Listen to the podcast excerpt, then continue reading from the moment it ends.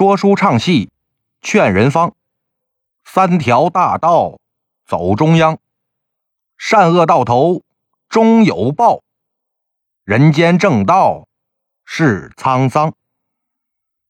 今天咱把这开头啊给改成定场诗了，啊，不是以前那个怪力乱神了，因为今天这个故事啊是个劝人向善的故事。故事呢，发生在明朝，地方呢，在无锡县。话说，在江南常州府无锡县的东门外，有个小户人家。不都大户人家吗？怎么还小户人家呢？这小户啊，就是比大户钱少。比普通的人钱多，就这么个人家。按照现在的话说呢，大户人家那是王思聪他们家，小户人家呢就是这个中产阶级家庭。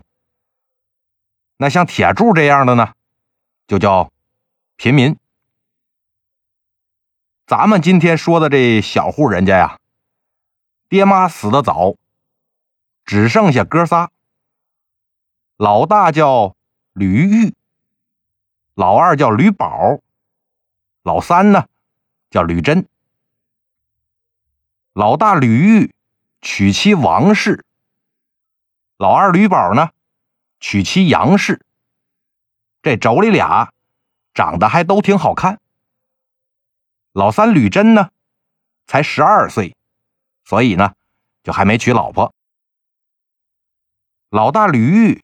有个儿子叫喜子，这一年呢才六岁，正赶上城里边办庙会。这喜子呢就跟着胡同街坊的一帮孩子一起去庙会上玩。不成想到了晚上啊，喜子没回家，这吕玉和王氏可就着急了，挨家挨户的找啊。但一看呢，别人家孩子都回来了，那这喜子跑哪儿去了呢？就又到庙会上面去找。那人山人海的，上哪儿找去？没招了。第二天呢，就赶紧的满城贴这个寻人启事。但是过了十来天啊，还是没找着这孩子。儿子丢了。夫妻俩就得互相埋怨呢。吕玉就说了：“你怎么不跟着一起去呢？你让孩子自己跑，这回跑丢了吧？怎么整啊？我这不是手里有活吗？你没事你怎么不跟着去呢？你这一张嘴呀，就知道说我。反正两口子闹的是挺不愉快。吕玉这心里边啊也烦，不愿意在家待。”他就拿了几两银子，说：“我出去找孩子了，顺道啊做做生意，省得我在家里边生闷气。”李玉就琢磨呀：“我儿子让人拐了，能去哪儿呢？那就往人多的地方走吧，就一路顺着太仓嘉定这一带走，一边打听儿子消息呢，一边就在路上。”收点绸缎布匹什么的，各处就卖。打这往后呢，吕玉每年过了春节，农历二月就出门，到了八九月才回家，收点新货呢，就再接着走。就这么走了四年，这无锡附近呢，基本上都走遍了。虽然说是赚了点钱。但是，一直打听不着儿子的消息。时间长了呢，也就不抱希望了。心说肯定是找不着了。等到了这第五个年头，吕玉啊，照例是出门做生意。这几年倒腾布匹呢，他也是认识了不少人。正好这次就碰上了一个同样是做绸缎布匹生意的同行。这同行叫老周，老周呢是比吕玉有钱多了，俩人以前也打过几次交道。老周一看，吕玉这做生意不偷奸不耍滑，又丢了儿子，也挺可怜，就有心呐，想帮扶他一下。说老吕啊，我看你也是个靠得住的人，你这一天小打小闹的，也挣不了几个钱。要不然你跟我一起干得了。我这次呢，要把这货卖到山西去，然后再从那边。我再搞一批皮货回来卖，你多少啊？掺一股，赚了是你自己的，赔了呢，我帮你兜着。我这也不能让你白跑，哎，要是我这赚了，额外我再给你分点红。吕玉一听，人家这大庄家肯带着咱小散户一起玩，这算是做慈善呐。反正我这也是做生意。那跟着他做呢，还能多挣点那就一起去吧。他就跟着老周啊，一起去了山西了。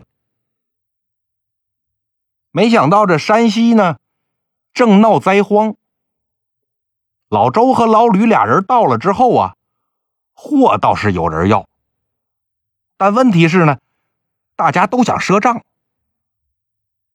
老周一想。这都是多年老主顾了，做个生意哪有不赊账的呢？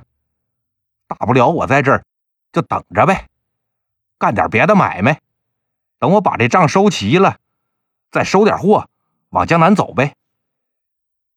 老周啊，倒还挺仗义，跟老李说：“你这点货钱呢，我先给你垫上，你要是着急，你就拿钱回家，我答应给你那分红啊。”等我收了账，我再给你。咱这是青山常在，绿水长流。哎，只要你还吃这碗饭，咱就还有碰上那天到时候我就把钱给你。吕玉说：“行啊，那我在这儿玩两天，我就回去。”他去哪儿玩啊？他呀，去那个烟花柳巷，哎，也就是青楼妓院。要不说他这。走背字儿呢，去了两次青楼，就中标了，惹了一身的风流疮啊。老周也是过来人，说你这病啊不好治，我帮你找找大夫吧。原本呢，吕玉是琢磨着我待几天治好了就回家，但不成想还真像老周说的，这病啊不好治。他顶着一身疮，也不好意思回家，只好就留在山西治病。足足是治了三年，这才把一身疮给治好了。老周之前赊那账，这三年也收完了。他一琢磨，要不是我领着吕玉来山西，他也不一定能染上这病，这我也有点责任。所以在给吕玉分红的时候啊，就多给了他不少钱。吕玉这块呢，说实话早都想回家了，他也等不及老周收完货一起走了，就自己拿了点钱，随便办了点货，告辞了老周呢，就往家走。这天早上，吕玉走的陈留，突然就感觉肚子疼，想上厕所，着急忙慌的。找了个厕所，等解决完问题呢，一抬头，他看见这隔板上啊，有个青布搭链。那什么是搭链呢？搭链呐，就是古代装东西的袋子。咱们在那个古装剧里边也总能看见，这玩意儿展开了，就是一个长方形的布条。这布条两头啊，有装东西的口袋，大的呢。是往肩上一搭，前胸后背各一个口袋，背着走。小的呢，能挂在这腰带上，这也算是古代钱包的一种。吕玉系好裤子，把这搭链拿在手里一掂量，嘿，还挺沉。出了厕所，找个没人地儿打开一看，这里边都是白花花的银子，差不多得有二百来两。吕玉心说：“我这是意外之财呀。虽说我拿了也没什么，但丢钱那人找不着，可得多着急呀。咱也当一回拾金不昧的好少年吧。”他就在这厕所附近溜达，等着看有没有人来找。吕玉是足足等了一天呢，也没见着有人回来找这搭理。心说得，看来这钱呢，我是送不回去了，那就先拿着吧。当天晚上呢，他找个客栈住下，第二天就接着赶路了，又往前走了。三五百里，到了南宿州。吕玉找客栈住下之后呢，下楼去吃饭。没想到这人还挺多。小二说：“客官，要不您跟那位拼个桌子呗？”吕玉就顺着小二指那方向一看呐，的确是有一桌，只有一人。他就跟小二说了：“我倒没事儿。”就怕人家不同意呀！哎，您放心，我去跟那位爷说。这小二走过去跟那人说了两句，又回来了。那位爷说能拼桌，哎，您过去坐吧。吕玉就走在桌前坐下，跟那人一拱手，感谢朋友让我同桌而坐呀。那人也一还礼，嗨，您别客气，大家都是出门在外的。互相照应吧。吕玉一看，这人虽说挺好说话，但一直阴着个脸，闷闷不乐。心说这是不想让我坐这吗？不能啊！刚才跟我打招呼挺客气的呀。这估摸着是遇上事儿了。他就问那人：“我看朋友愁眉不展，这是？”遇上什么难事儿了吗？那人点点头，又摇摇头。哎，也怪我自己不小心。前几天路过陈留啊，突然肚子疼，要上厕所，就把背着那搭链挂搁板上了。上完了之后呢，我听见外边有好多人走过来，心说我那货还在外边车子里放着呢。别让人给偷了，就赶紧起身出来看。出来一看呢，原来是一队官兵打这儿过，我这才放下心，哎，推着货就接着赶路了。